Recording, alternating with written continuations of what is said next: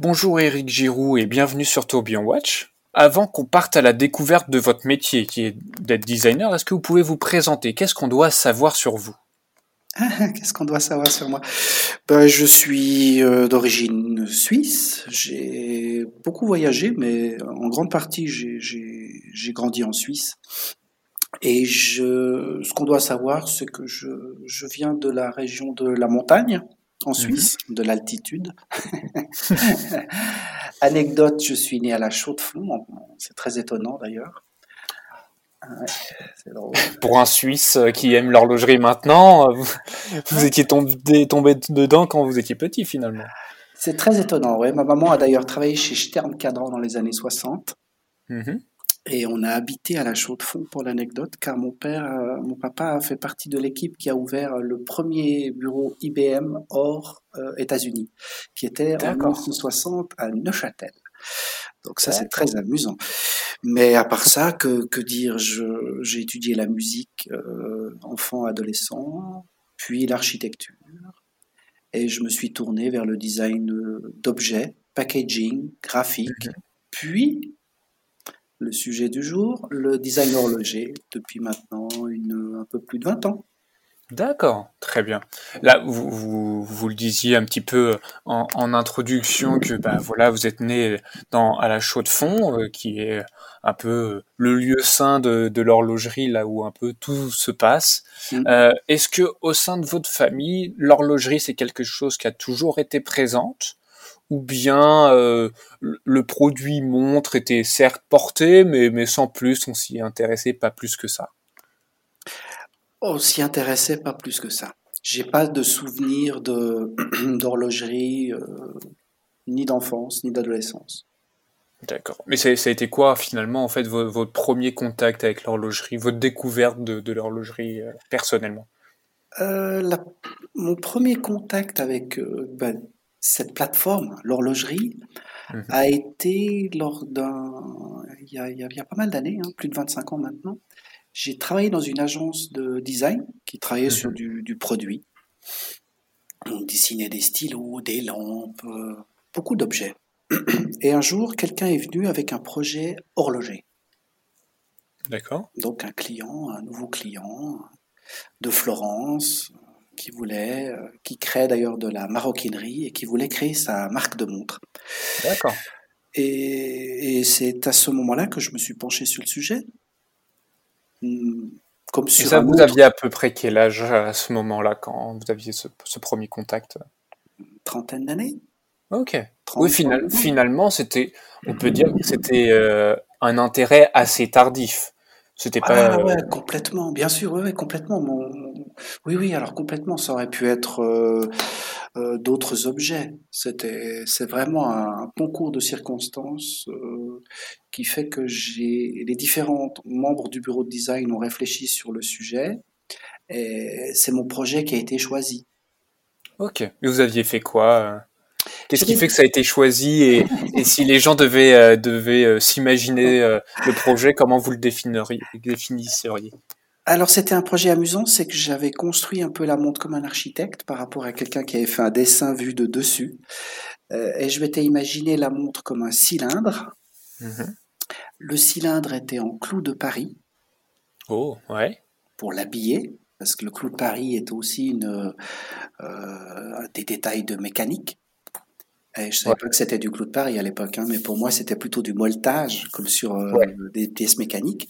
Et j'avais, pour attacher la montre au bracelet, mis des brancards de chaque côté, avec des vis. D'accord. Donc, une boîte, la montre, c'est un cylindre, le conteneur, des vis, et l'idée d'avoir ces, ces deux brancards pour l'attache bracelet. Et ça avait séduit les gens ça avait séduit les gens et je, lui dis bah tiens il y a peut-être euh, quelque chose d'intéressant. J'étais très mauvais sur le cadran, j'y avais accordé très peu d'importance. je débarquais, je savais pas. Et puis euh, d'ailleurs j'ai travaillé pas mal d'années avec ces gens en Italie parce que sur cette base-là on a développé euh, plusieurs modèles. Mais c'est comme dirait l'autre d'un autre âge parce que cette, cette marque n'existe plus malheureusement. D'accord. Et du coup, ça m'a ouvert la porte. Après, je me suis dit, tiens, il y a peut-être matière à. Ouais.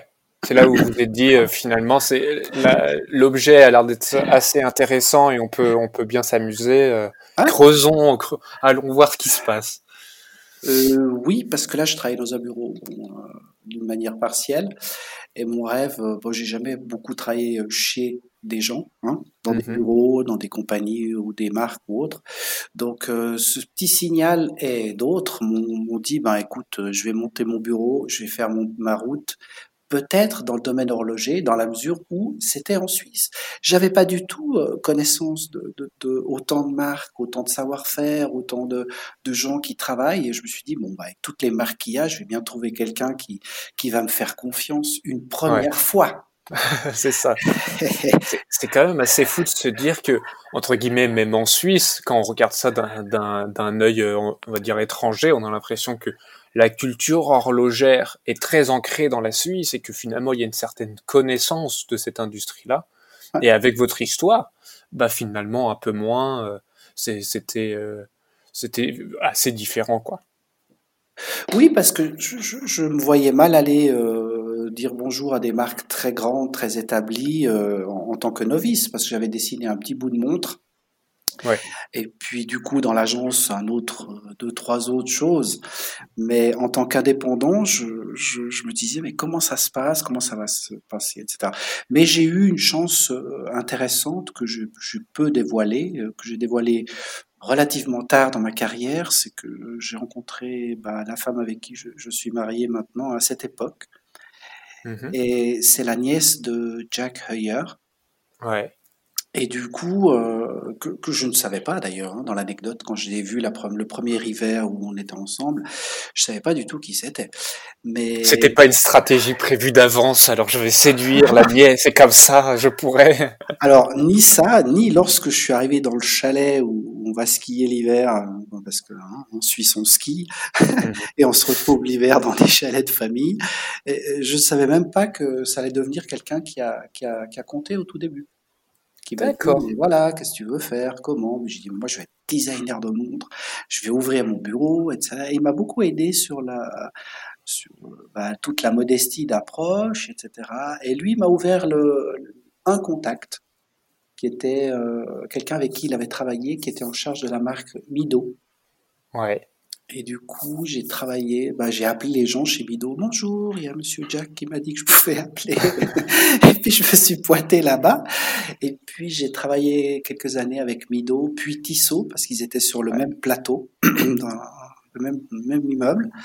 Et j'ai beaucoup appris avec ces gens-là pendant quelques années. D'accord. On va revenir, je pense, un tout petit peu en arrière pour euh, revenir sur finalement comment vous êtes devenu designer. Parce que j'avais vu un, interview, vous disiez que finalement le métier de designer était quand même assez jeune. C'est pas euh, c'est pas euh, menuisier ou c'est des, des, mm. métiers avec des, des centaines d'années derrière. Qu'est-ce qui fait que vous vous êtes devenu designer? Qu'est-ce qui vous plaisait en fait dans ça? Ce qui me plaisait, c'est lorsque j'ai étudié l'architecture, j'ai eu la chance après de travailler avec des architectes qui concevaient des maisons où il y avait déjà beaucoup de design. Mhm. Ça veut dire il y avait déjà, on concevait l'éclairage, on concevait le rangement, on concevait une salle de bain et une cuisine de manière très détaillée, de manière très fouillée, avec des beaux détails. Et, et ça m'a beaucoup intéressé. Et le design de mobilier me plaisait, les objets, et, ça, ça me faisait rêver, mais il n'y avait pas beaucoup d'écoles de design, d'une part. Et les rares écoles où je suis allé étaient des écoles un peu élitistes. D'accord. Euh, par exemple, il y avait des gens qui étaient un peu comme l'école de Ulm à l'allemande, et puis on avait l'impression que c'était comme pas une secte, mais ils pensaient d'une certaine manière. Je me dis oulala, mon Dieu, c'est pas trop. J'ai pas envie de m'enfermer là-dedans pendant 4-5 ans. Puis il y avait d'autres écoles comme Art Center College où euh, on dessinait plutôt des qui étaient reconnus pour dessiner des, des automobiles. Mhm. Euh, mais qui coûtaient une fortune. Et je me suis dit, bon, bah. Donc j'ai fait des stages, j'ai appris mon métier euh, dans des bureaux. D'accord. Et avec mon background d'architecte, je me suis très vite euh, lancé dans, dans, le vide un peu, hein, dans le vide. Et l'horlogerie, je trouvais ça sympa parce que c'était en Suisse. J'ai rencontré ben, Mido, Tissot, après évidemment beaucoup d'autres marques. J'ai rencontré des gens merveilleux. Mhm. J'ai rencontré une passion chez chacun. Oui, alors le mot passion, je sais pas si c'est le bon, mais j'ai rencontré surtout des gens euh, qui aimaient leur travail, qui, qui aimaient les belles choses, qui étaient curieux, et puis toujours cette dualité entre la tradition et le monde d'aujourd'hui. Ouais. Et, ça, ça m'a beaucoup intéressé. Et puis de fil en aiguille, bah, c'est devenu euh, mon métier. C'est devenu votre métier. c'est devenu mon métier. Et puis j'ai, durant les, les 20 années qui ont passé, dessiné quasiment que des montres. J'ai, recommencé à dessiner d'autres choses là maintenant depuis deux ans, mais je me suis consacré vraiment qu'à ça. Quoi. c'est assez étrange d'ailleurs. C'est fou quand même. En fait, c'est fou et à la fois magnifique de se dire que on peut, on peut en vivre, enfin, on peut devenir designer et, et si en plus on est passionné par le produit euh, qui est la montre, on peut en vivre, on peut vivre de sa passion. Si vous, vous avez réussi, entre guillemets, à vivre de ça pendant 20 ans, c'est que c'est possible. Alors oui, c'est possible et c'est amusant parce que quand je parle avec des designers d'autres euh, plateformes, d'autres euh, produits, mhm. euh, je remarque que les gens, à part certains, se spécialisent. Il y a des gens qui décident des meubles, je dirais pratiquement toute leur vie. Ouais. Et, j'aime bien échanger avec des gens comme ça parce qu'on se dit qu'on est un petit peu des, des grands malades. et les gens qui dessinent des grands objets, quand je parle avec eux, me disent mais comment tu fais pour dessiner euh, ce si petit objet avec autant d'éléments, de composants, etc c'est aussi lié aux rencontres. C'est une, je reviens là-dessus. C'est vraiment un monde avec des univers selon les marques qui sont complètement différents et des gens. J'ai rencontré beaucoup de gens passionnants. Ouais. À propos des gens que vous avez rencontrés et des collaborations, en tout cas des projets sur lesquels vous avez travaillé, c'est lequel qui vous a le plus marqué? Est-ce qu'il y en a un parmi euh, les projets, tous les projets que vous avez pu faire en 20 ans? Bah, vous en souvenez encore et vous dites euh, bah, j'ai appris beaucoup de choses ou euh, ça a été un moment particulier euh, dans ma vie, ça reste un événement particulier? Oui, alors il y en a beaucoup, mais il y en a un qui est assez important au niveau d'une carrière. Mhm. c'est lorsque j'ai participé à, avec, pour la marque Harry Winston à l'Opus 9. Ouais parce que j'étais j'avais déjà commencé un petit peu de travailler avec MBNF, euh, non pas, oui, avec MBNF bien sûr. J'avais déjà beaucoup, pas mal travaillé avec pas mal de marques et de maisons, mais Opus 9 a été une aventure assez étonnante parce que durant le projet, ils, m'ont dit oui, on aimerait bien que vous soyez un peu plus impliqué, etc. Puis je comprenais pas. Je disais mais euh, je suis impliqué, euh, dessiner la montre, on a dessiné l'écran. Ouais, mais Eric, qu'est-ce qui vous ferait plaisir? Je dis, bah moi j'aimerais bien qu'une fois on mette mon nom là dans le dossier de presse, comme quoi j'ai collaboré à cette aventure, parce que la montre elle est géniale et puis elle est, j'en suis très fier. On dit, on a mieux que ça, on va mettre votre nom sous la montre. Et là j'ai dit, oula, attention. Ah oui, quand même. Ouais, alors il y a le nom de Jean-Marc Viderecht, donc qui était l'horloger qui a conçu le mouvement, et mon nom. Et là, je me suis dit, mais qu'est-ce qui se passe? Et j'ai fait une foire de bal euh, avec Jean-Marc au, sein du, du, stand de Harry Winston. Donc, euh, une foire de bal complète. Oui, là, vous avez pu rencontrer encore beaucoup de gens.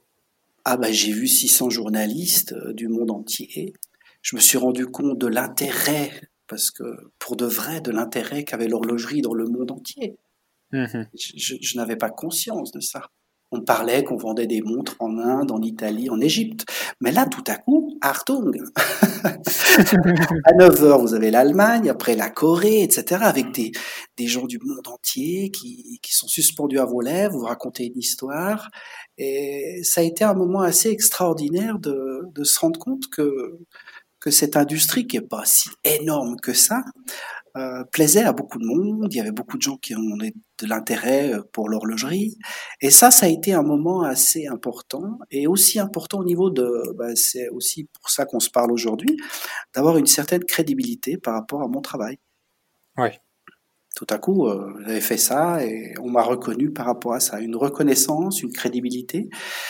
Donc un autre métier que je ne connaissais pas non plus, ça veut dire de bah, s'exprimer sur son travail, euh, répondre à un interview, avoir un avis, etc. Parce que c'est vrai que le métier de designer, finalement, même dans l'horlogerie, il, va être, euh, il va être primordial, je veux dire, dans, dans la conception de la montre, mais il va pas forcément être mis en avant. Le, designer en lui-même va pas forcément être mis en avant. C'est la pièce qu'on met en avant. Oui, complètement. C'est là où vous, la, chance que vous a donné Harry Winston, c'est déjà d'être présent sur la boîte, c'est déjà énorme. Oui. Et, euh, et de vous laisser la parole, parce qu'il pourrait très bien dire non, non, on a déjà mis ton nom sur, sur la boîte, c'est déjà bien. Euh, tu vas faire, euh, on va dire, bonne figure et être sur le stand, mais c'est pas toi qui va donner les interviews ni quoi que ce soit. Oui, et puis ça a été, euh, bah merci à Harry Winston, merci l'équipe avec qui j'avais déjà beaucoup travaillé, mais euh, autant de Max Pusser d'ailleurs. Mm-hmm. Et cette évolution était au niveau humain et au niveau du, partage du, succès aussi, c'est aussi ça. Euh, ouais, c'est des jolis, c'est des jolis, des jolis moments, et c'est des moments qui, ouais, ça a marqué, ça a marqué j'ai eu beaucoup de plaisir à rencontrer euh, plein de gens, beaucoup de gens, beaucoup de presse, et aussi beaucoup d'autres gens de marque. À l'époque des, opus, tous les gens venaient découvrir l'opus à Bâle. C'était, ça faisait partie de, la foire de Bâle, donc il fallait aller voir la nouvelle opus. Donc effectivement, les journées étaient longues, très longues. On était content de rentrer chez soi et de se coucher. Ah ouais, ah ouais, alors ça, c'était terrible. C'était des journées extrêmement longues, et le soir, par rapport à des soirées euh, de, de fort horlogère où on sort dîner, rigoler, boire un verre avec des copains, là, je rentrais euh, tout seul à l'hôtel. Ouais. Allez, on va se coucher, j'ai besoin de sommeil, parce que demain, il faut remettre ça.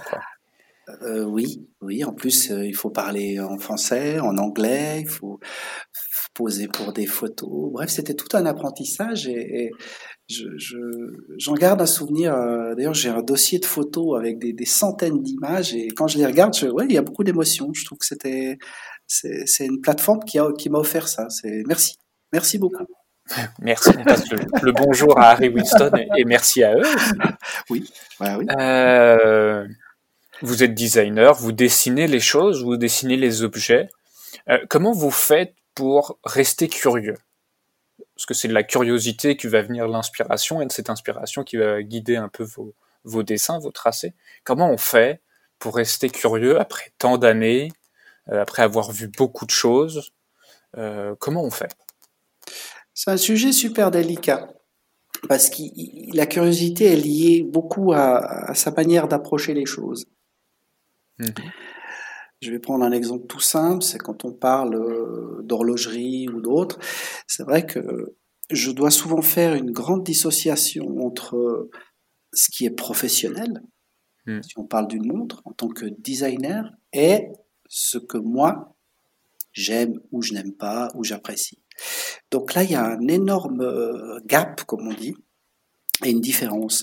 Mais je suis quelqu'un de nature curieuse et j'ai une éducation intéressante parce qu'on m'a toujours dit à la maison de ne pas forcément écouter que la musique que j'aime.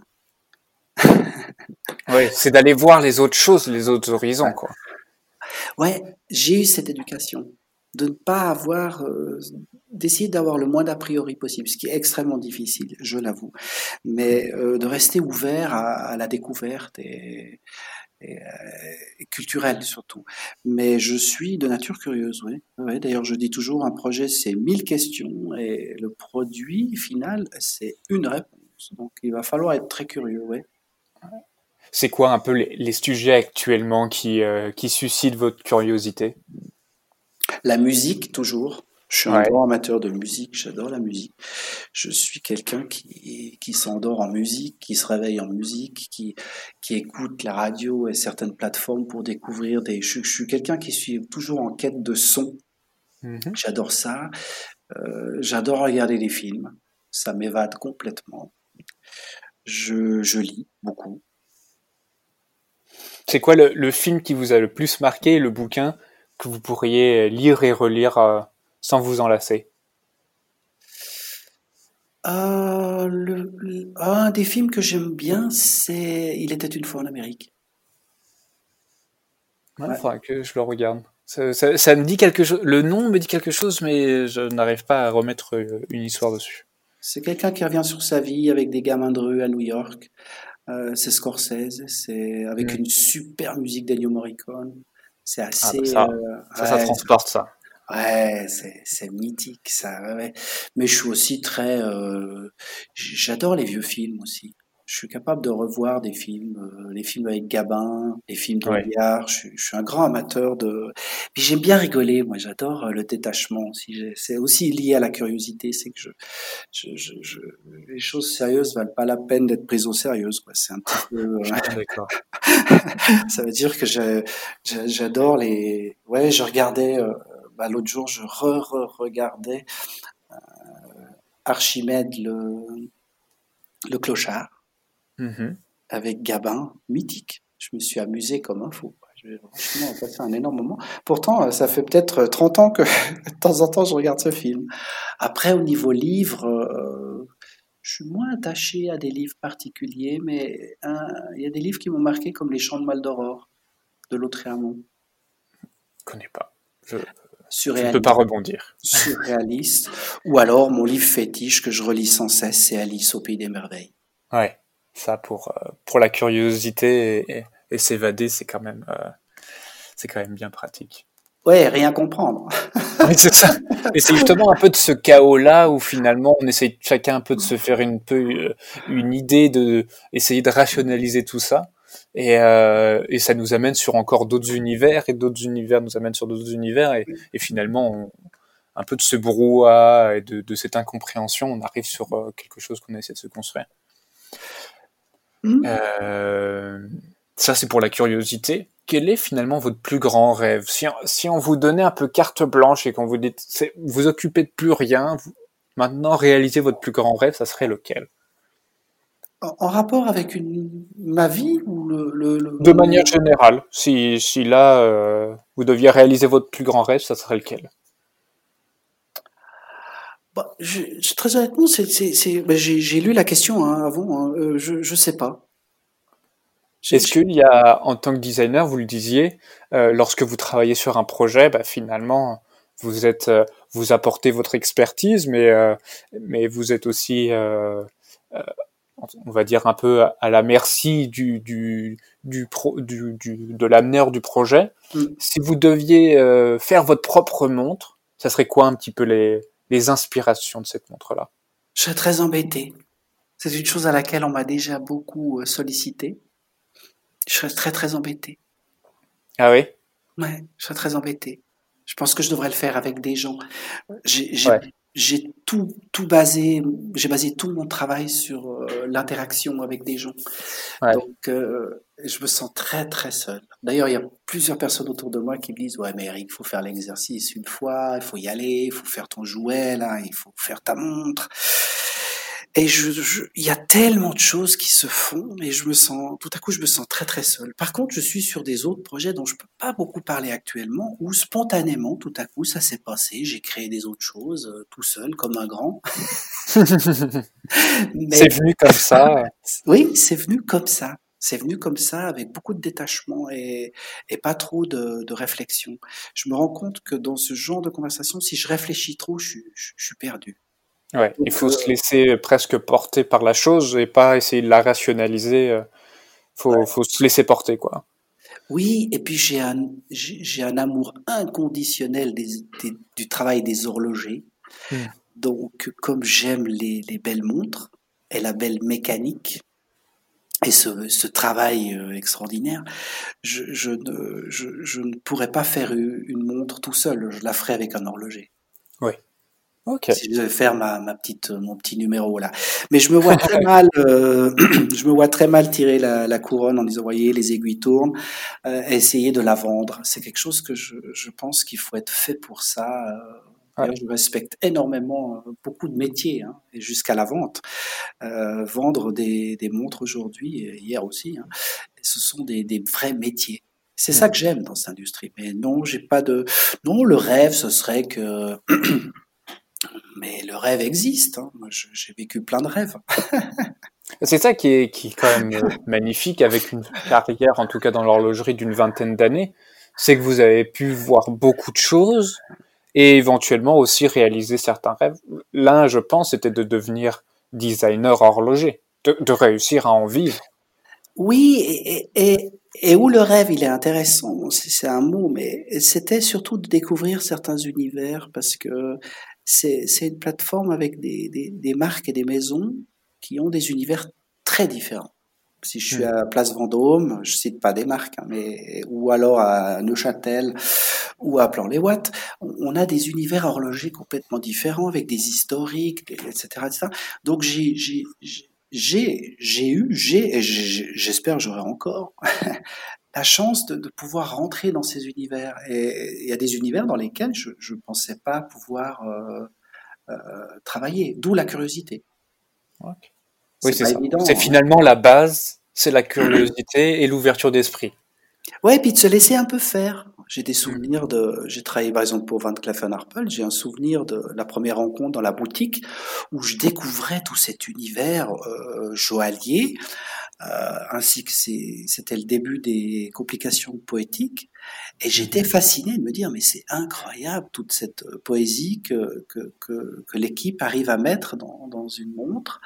Euh, J'y avais pas pensé à ça, et c'est avec eux que que, les choses se sont passées. Et ça, j'ai trouvé euh, euh, c'est comme des rêves. Maintenant, quand je passe devant la, la, la boutique, Genève ou Paris ou autre, j'ai toujours une certaine émotion de dire tiens, j'ai travaillé avec ces gens-là, j'ai passé du temps avec ces gens-là, j'ai euh, on m'a fait confiance, etc. Et ça, c'est c'est comme un rêve parce que quand j'ai démarré à des, par exemple, quand je quand Tissot m'a donné mon premier projet complet, donc boîte, bracelet métal, cadran, les aiguilles, la totale, c'était c'était déjà un rêve. Je pensais pas qu'on arrivait à accéder, c'est naïf ce que je vais dire, mais je, je, je ne pensais pas qu'on allait accéder à, à, à, cette confiance pour pour créer euh, la globalité. Et euh, je prends l'exemple des BNF, ça va faire 15 ans. C'est 15 ans de travail commun, c'est 15 ans de, de confiance, c'est 15 ans de, de, bons moments, de, remise en question. C'est, ça, me surprend. Mais ah bien. Hein. En fait, j'aimerais beaucoup euh, essayer de, faire un peu un voyage dans le temps et de voir en fait toutes vos rencontres et de voir en fait euh, tout, par toutes les étapes par lesquelles vous êtes, vous êtes passé pour euh, pour oui c'est je sais pas j'ai envie d'être de, de voir votre curiosité à, à l'action, en action. Euh, de, je, pense que ça doit être quelque chose parce que voir quelqu'un émerveillé et, euh, et, curieux et poser plein de questions, je pense que ça doit être juste fantastique de, de voir euh, ouais, cette, cette, curiosité à l'action. Euh, ça, ça, ça, doit être quelque chose. J'aimerais beaucoup voir ça. Ouais, c'est pas évident parce que tout à coup, vous êtes dans le, le sein des saints. Euh, avec les gens qui dirigent, qui décident. Euh, on vous accorde de, la crédibilité. Mhm. Et puis, ça peut mettre une, certaine pression. Oui. Et en même temps, selon le, caractère, c'est tout l'inverse qui se passe. Ça vous porte. Oui. Parce que vous rencontrez des gens euh, qui, qui sont des, bah, les grands magiciens du, luxe, les grands magiciens des belles choses, des très belles choses. Et, et, et, cette éducation des belles choses euh, se complète tout le temps, tout le temps, tout le temps. Et ça, c'est exceptionnel. Et la remise en question, elle n'est pas que. Des fois, je me dis, je devrais payer pour ça parce que j'ai. ne me payez pas, c'est moi qui devrais vous payer. Ah oui, parce que j'ai eu la chance, de, et j'ai toujours d'ailleurs la chance de, de, croiser des gens qui qui sont des gens qui ont des visions, qui ont des envies, mm. qui ont des rêves, et puis et puis on les met en place ensemble. Et c'est pour ça que je suis pas du tout euh, frustré de ne pas apparaître avec certaines euh, certains projets parce que dans certains, dans la majorité des cas d'ailleurs, c'est le c'est le projet qui est qui est extraordinaire pour moi.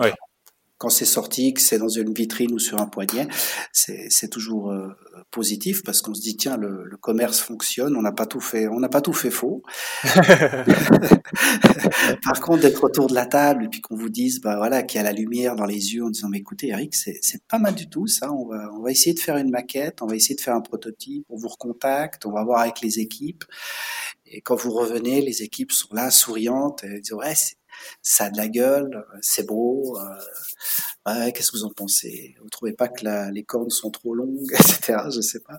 Il y a tout un échange, il y a toute une émulsion dans un projet. Euh, Et, et de par votre dessin et votre et votre apport dans la vision, vous pouvez donner, oui, faire vivre des choses aux gens dans une équipe. Oui, oui, oui. Et puis, je suis le premier à faire de la rétention d'informations et de la censure. Ça veut dire que je dois doser euh, pour chaque projet et avec chaque marque, je dois doser le, la, la, les, différentes possibilités. C'est-à-dire que je, je, peux répondre clairement à la, au brief, comme on dit.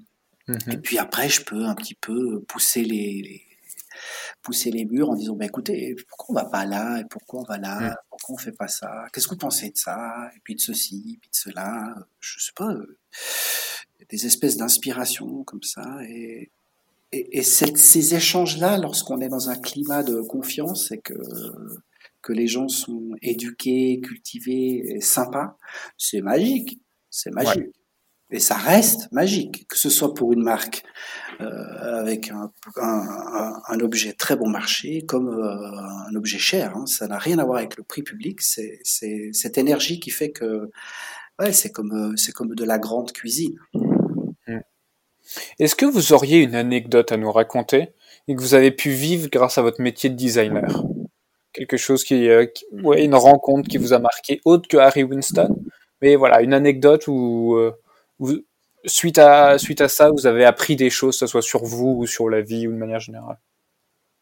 Bon, il y a effectivement cette aventure avec Harry Winston où ça m'a beaucoup euh, interrogé parce que tout à coup je devenais euh, personnalité presque publique. Après, il y a des anecdotes euh, toujours sur des sur, sur des projets. Une anecdote qui m'avait beaucoup amusé, c'est que quand j'ai débuté, j'ai dessiné euh, des, des, montres euh, avec Mido.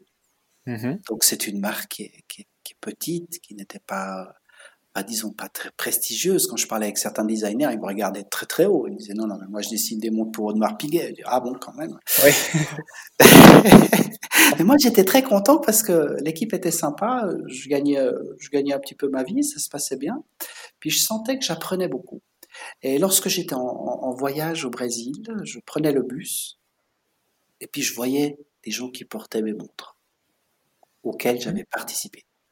Et ça, ça a été un grand déclic. Je me dis, bah voilà, je suis dans le bus, je voyais les mains tenir la barre en l'air, puis je disais, un, deux, trois. Et mais c'est génial, parce que Mido vendait bien au Brésil. J'étais rentré un peu, ouais, super. Euh, il faut soigner l'ego aussi. Mais une anecdote rigolote, c'était quand avec MBNF, on a, on a travaillé sur Legacy Machine, donc euh, qu'est-ce que Breguet aurait fait aujourd'hui. Mm-hmm. Une anecdote très drôle, c'est lorsque Max m'a dit, voilà, parce qu'avec Max, les briefs de départ, en général, c'est on est les deux. Souvent, on mange, parce que c'est aussi. J'aime bien manger avec les gens. Je, je trouve que c'est... C'est un bon moment. C'est un bon moment, j'adore manger, j'adore manger avec les gens qui aiment manger. Et on va s'entendre alors, on va s'entendre. C'est culturel, ça fait partie de, de, de, mes gènes. Et avec Max, on mange, et puis un jour, il me dit, ouais, j'aimerais faire une montre comme ça, et il me, il me, il me, il me dit, j'aimerais que l'organe réglant, comme le cœur, soit en dehors. Hmm. Et très spontanément, je lui dis, mais c'est ridicule. Parce qu'on se parle normal, très spontanément. Et c'est drôle parce que c'est un projet qui est, qui est extraordinaire.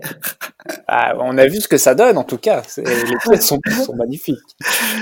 Alors voilà à peu près euh, comment ça se passe. Ça veut dire que ma spontanéité, des fois, je décroche un peu. Et ça, c'est une anecdote amusante où des fois on rigole, on en reparle ensemble. C'était assez mauvais, euh, Legacy Machine. Je dis, ouais, c'est un projet, c'est pas un bon projet, quoi. C'était pas une bonne idée. Oui, c'est une excellente idée. Mais c'est ce que j'aime avec, euh, justement, euh, bah, Max et d'autres. C'est que on n'est pas pareil. On ne pense pas pareil. Oui. On, et on se complète. Mais vous êtes complémentaires, ouais. Ouais, on se complète, on, se complète très très bien. Et puis, il faut laisser la place à l'autre. Il faut se laisser faire. Et Legacy Machine, c'est typiquement euh, un projet où il fallait que je me laisse un peu faire. Donc ça, c'est une anecdote que je trouvais rigolote. Une autre anecdote qui était très rigolote, c'est lorsque la, la marque Gérald Janta avait été rachetée par Bulgarie. Mm-hmm. J'avais été convoqué pour redessiner les, les cadrans Mickey. D'accord. Les cadrans Mickey étaient dessinés bah, à l'époque par Gérald Janta. Et puis il y avait des nouvelles demandes, etc. Mais il fallait le, Mickey qui était sur les cadrans était le Mickey des années 40 ou 30, et il fallait refaire les cadrans Mickey avec Mickey et Minnie avec les nouveaux dessins de Mickey. Ouais. Et l'anecdote est très jolie parce que je faisais les dessins que je devais envoyer à, à la marque Gérald Janta et aussi à Disney pour l'approbation. Ok. Et ça, ça m'avait éclaté. Parce que d'une certaine manière, enfin, il y a, peu de personnes qui ont, je pense, un contact avec Disney et des choses qui ont pu bercer leur enfance ou. Euh, exact. Et de recevoir avec le décalage horaire le lendemain matin, euh, ils avaient imprimé le dessin, mis un calque, redessiné en disant voilà le bras il doit tomber un petit peu plus là, vous avez fait ça faux, vous avez fait ça bien, etc.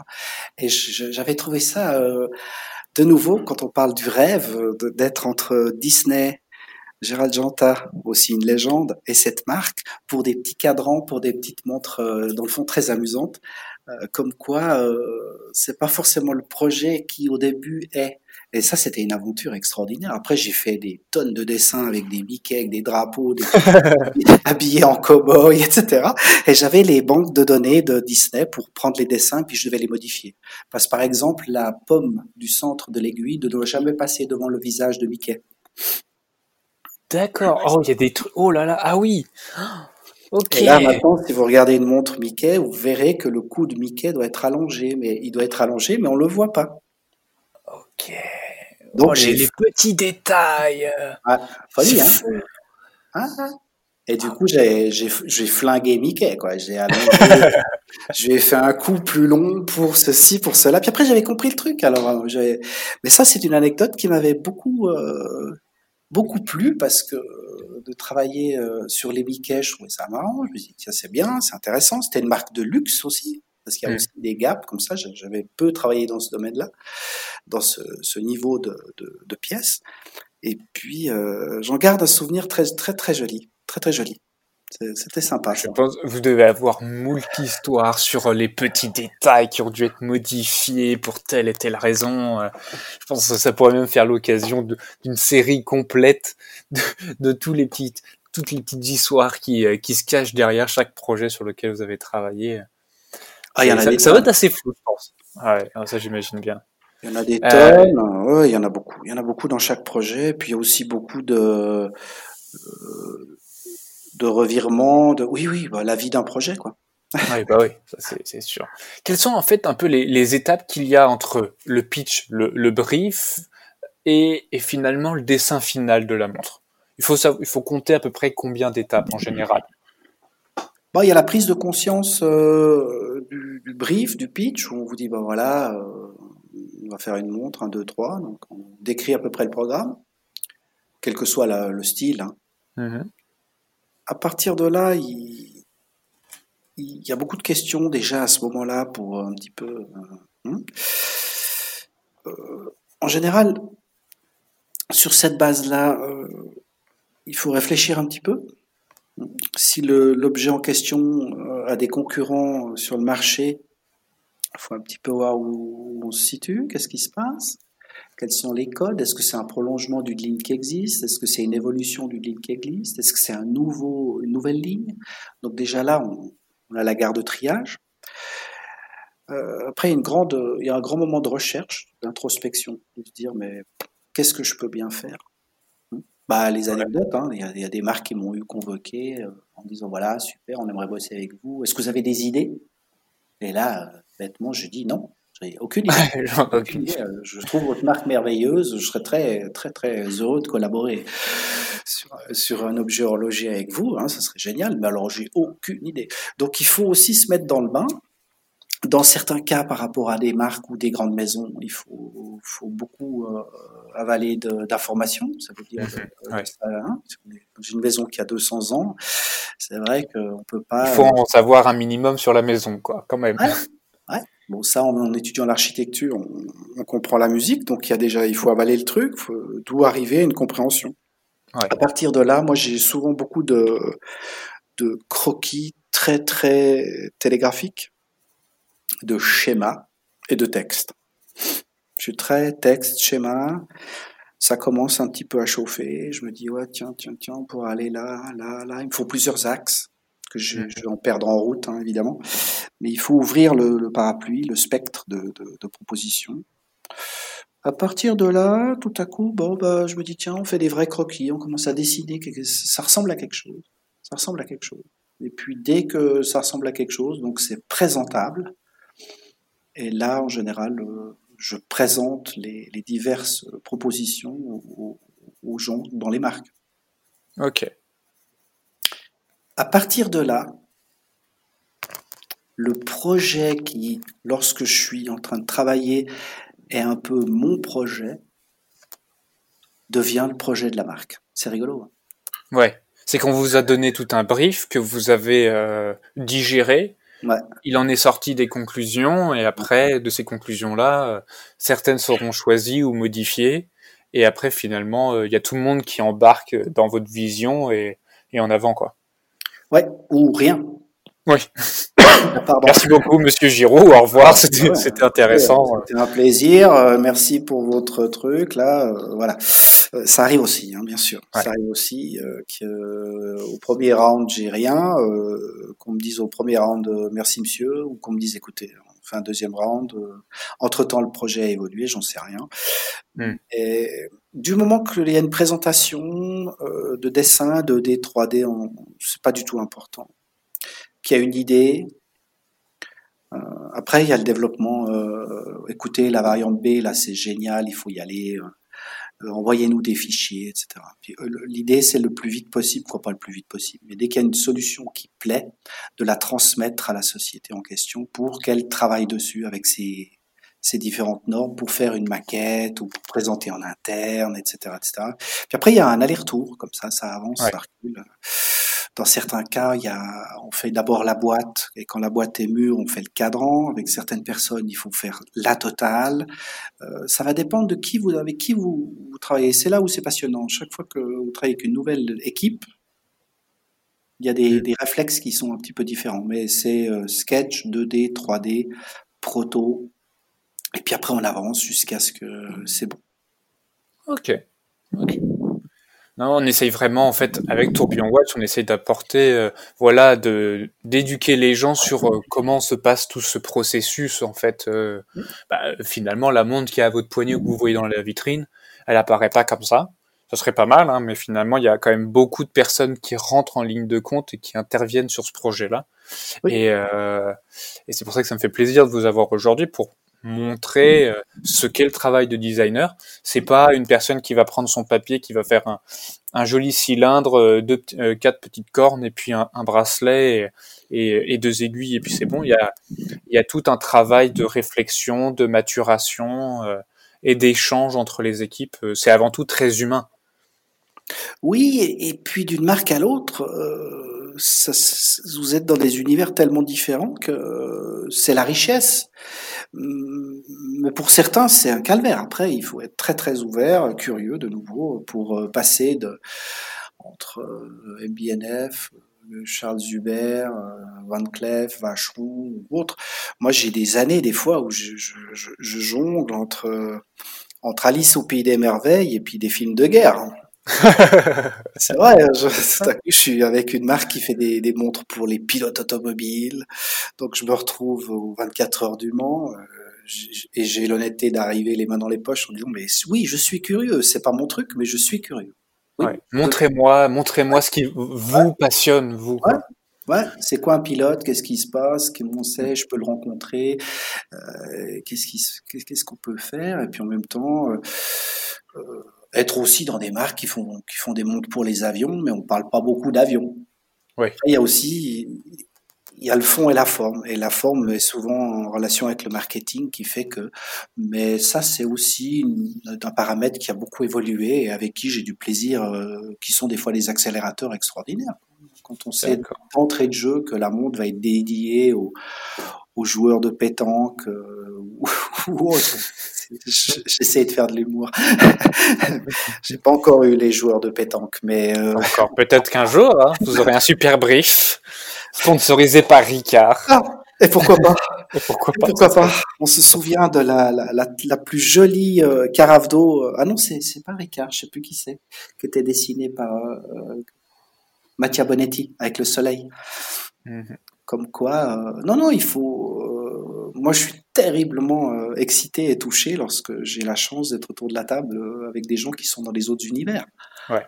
Qui me parlent de leur voiture, de course, de leur de, leurs chevaux, de leur, je sais pas, de leur textile, allez savoir. Ou de l'électronique, ou de l'électronique. Tout à fait, on apprend tous les jours. Ouais, c'est cool. Euh, là, en ce moment, le, marché, euh, enfin l'horlogerie et le monde en, général, surtout, euh, traverse un peu une passe un peu particulière. Comment vous vous voyez le, marché évoluer? Que ça soit en termes de design, est-ce que vous voyez qu'il y, a des, il y a des courants qui en ressortent? Euh, et éventuellement en termes peut-être commercial, si vous avez un peu des informations. Comment vous voyez tout ça, toute cette industrie évoluer?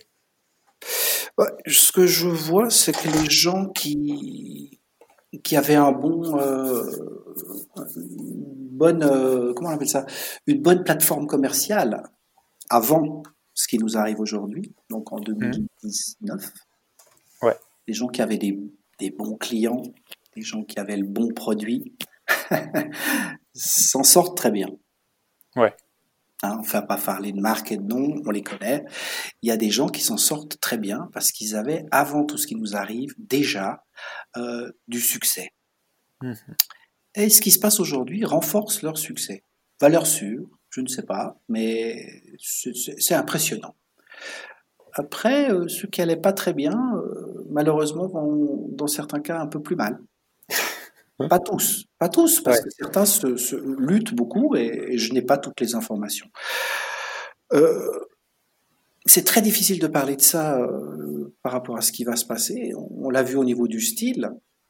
Il y, a, il y, a, une folie sur la montre un peu vintage, hein, quatre cornes, une boîte des années 50, etc., etc cette folie, elle a été initiée euh, bah, par Tagueillère, hein, avec Carrera Monaco, bien avant euh, que Tudor euh, fasse une réédition. Elle a été aussi initiée, et ça m'amuse aussi, par euh, des marques traditionnelles comme Tissot, qui a toujours réédité des vieux modèles. Mais là, il y a beaucoup, il y a beaucoup. Et puis, c'est difficile de dire, parce qu'en même temps, je vois des choses dingues qui sortent, des mécaniques incroyables et puis euh, des choses très classiques. Le panel, il est énorme. Donc, c'est très difficile de, dire ça. Je suis ouvert d'esprit, donc je garde un peu tout. Mais, mais je remarque que c'est très dur, le commerce, parce qu'évidemment, il y a la moitié de la planète qui a fermé la boutique, comme on dit. c'est un peu normal. Si on veut s'acheter une montre aujourd'hui, ça, devient compliqué. Dans certaines grandes villes du monde, les magasins sont fermés. Donc, euh, euh je ne sais pas comment ça va se passer, très honnêtement. J'y crois parce que l'énergie, elle est là.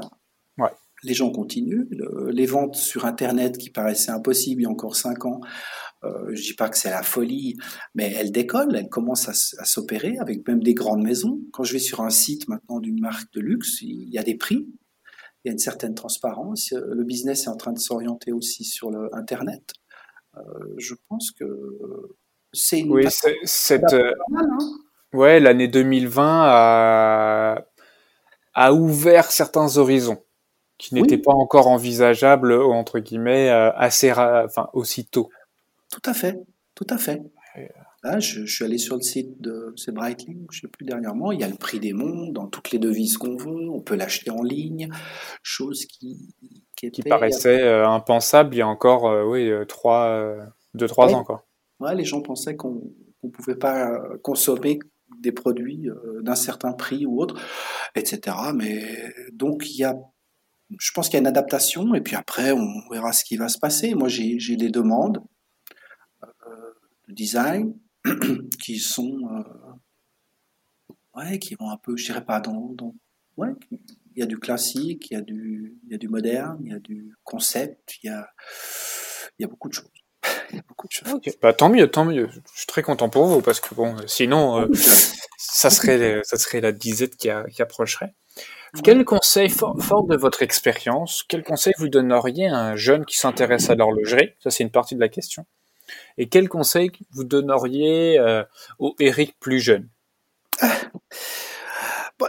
Le jeune qui s'intéresse à l'horlogerie, bon, je pense qu'il faut qu'il soit très ouvert d'esprit, qu'il aime le dialogue, euh, qu'il soit très curieux, qu'il ait pas peur de, rencontrer des gens, d'aller rencontrer d'ailleurs les gens. C'est une plateforme avec des gens accessibles, donc on peut leur écrire, on peut rencontrer des gens.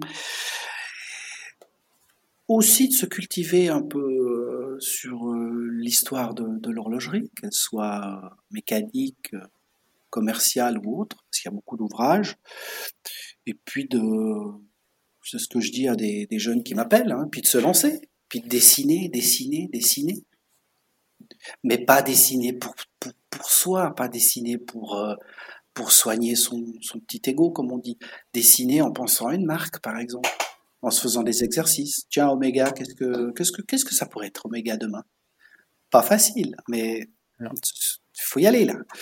Et, de se mesurer à tout ça, et puis surtout de, rencontrer des gens avec qui il peut échanger et éventuellement avancer, ce qui est pas facile. Hein.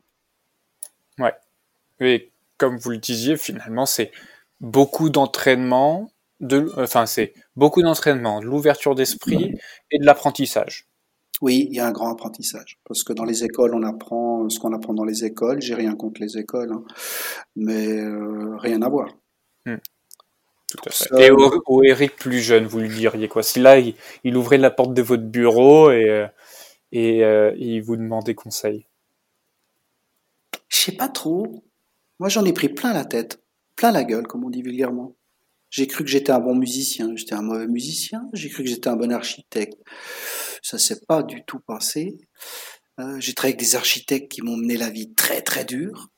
Donc euh, j'étais à l'école de la à la dure, comme on dit. Euh, j'aurais peut-être une chose que je ferais, c'est que j'aurais je prendrais j'aurais pris un peu plus de temps pour moi. Ah oui? Oui. Quelque chose qui. Entre la musique et l'architecture, euh, il y, a des années où j'aurais préféré euh, euh, consacrer plus de temps à peut-être voyager ou à prendre du temps. J'ai eu un agenda assez chargé. et puis comme j'adore rien faire, j'adore la J'adore être, c'est né de ça d'ailleurs. J'adore être dans le canapé à rien faire. J'adore sentir l'ennui qui commence à me gratter les pieds. Euh, c'est un sentiment que j'adore parce que pendant des années, j'ai ouais, j'ai travaillé. travaillé. vous n'avez pas arrêté, quoi. Ouais, à 15 ans, j'étais apprenti, donc j'ai commencé dans un bureau d'archi. Ça a commencé à 7 heures, euh, j'avais des, des kilomètres à vélo, été hiver, il fallait y aller, il fallait dire oui monsieur, il y avait des cours, etc. J'avais la musique en même temps, l'archi, même combat. Je suis arrivé de l'armée, les cours avaient déjà commencé, mes parents m'ont dit faut, faut, faut pas redoubler, donc euh, j'ai eu beaucoup de pression je me suis mis beaucoup de pression. Pas grand-chose hein, à la fin. Pas grand-chose. Mais je n'ai pas de regrets, mais je lui dirais que... que, que, Prends du temps pour toi.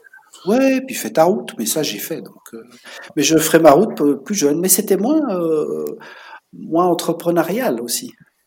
Ouais. Il y avait les artisans, il y avait les artistes, puis il y avait les employés, quoi. Choisis ton camp. c'est un peu ça. Et puis mon père, mon père, moi je pensais pas du tout faire des études d'architecture. Je pensais être plutôt un artiste ou quelqu'un de, j'ai une fibre artistique, euh, pas à être poète, mais à vouloir créer, à être peintre ou à être sculpteur ou quelque chose comme ça. Et mon père m'a dirigé un peu plus vers l'architecture, en me disant écoute, tu feras ce que tu veux après, mais fais déjà ça parce que ça, ce sont des études de base qui te permettront de, de faire des choses euh, multiples. Ça veut dire, hmm. euh, comme les faisaient les Italiens. C'était la grande tradition. On étudiait l'architecture et après on se spécialisait. D'accord. les grands designers italiens ont tous fait l'architecture. Alors évidemment, quand ils disaient que Giorgio Armani ou Gianfranco Ferré ou que tel designer avait étudié l'architecture, je disais, oh bah, je vais faire l'architecture alors. Tout de suite, c'était beaucoup plus motivant. Mais je le remercie parce que euh, il avait compris qu'il fallait d'abord être un généraliste et au fil des années se, se, se spécialiser. Ah, bien sûr, bien sûr, tout à fait. Si vous deviez sortir votre boule, votre boule de cristal pour voir le futur, pour vous, euh, elle ressemblera à quoi la, montre du futur? Ben si je, c'est un piège parce que si je me base sur le, les nouvelles générations, la technologie et tout, bon bah ça va être une montre connectée. parce que ça c'est le côté euh, futur euh, technique, technologique mhm. Qui nous guette. Et puis si je viens un petit peu, je retourne dans l'horlogerie. Euh, quand je vois qu'on porte une Royal Oak qui a 50 ans aujourd'hui, hmm, ou une Rolex qui a aussi 50 ans, je me dis que les mondes du futur ressembleront un peu au monde d'aujourd'hui. Ok. Et puis après, évidemment, on n'est pas à l'abri de nouvelles générations qui veulent euh, autant au niveau de la mécanique que du design, euh, et je compte sur eux d'ailleurs. J'ai énormément de, respect pour ces jeunes marques qui débarquent. Je pense que on a vu beaucoup de choses extraordinaires ces dernières années. c'est une plateforme qui a explosé tant au niveau des prix publics que de la mécanique, que du design, que de la fabrication. Que tellement, il y a eu telle révolution que euh, elle est en route. Je pense que ça va continuer. Euh, il y aura des montres euh, quatre cornes tournées en or, rose, blanc, j'en sais rien, avec des chiffres romains. Ça va continuer, ça, avec de la belle mécanique. Et puis, bon, on l'espère en tout cas. On, travaille à ça, à la protection et à la promotion de cette horlogerie. Eric, merci beaucoup. Merci beaucoup pour votre temps.